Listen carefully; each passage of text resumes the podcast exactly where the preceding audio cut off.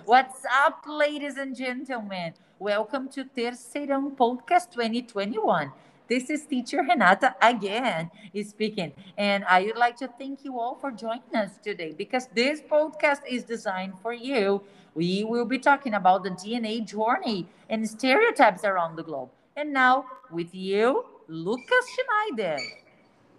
Well, um, I believe that stereotypes bring a lot of prejudice for individuals who have to leave their countries for some reason, like immigrants. Those people may have difficulties in finding work or a way of living, depending on their culture and religion, and because of the prejudices of it. Muslim women would probably suffer in Western, Western countries, for example, because their beliefs and traditions are different. All these distinctions are fascinating and make me think that I would certainly take this DNA test to think how connected I am to different cultures and manners. What if I have some hidden Asian lineage, or maybe Indian, Arabic, African, and so on? I have and a Sweden surname, so that to some obvious conclusions, but it would be fantastic to know what my family was before that.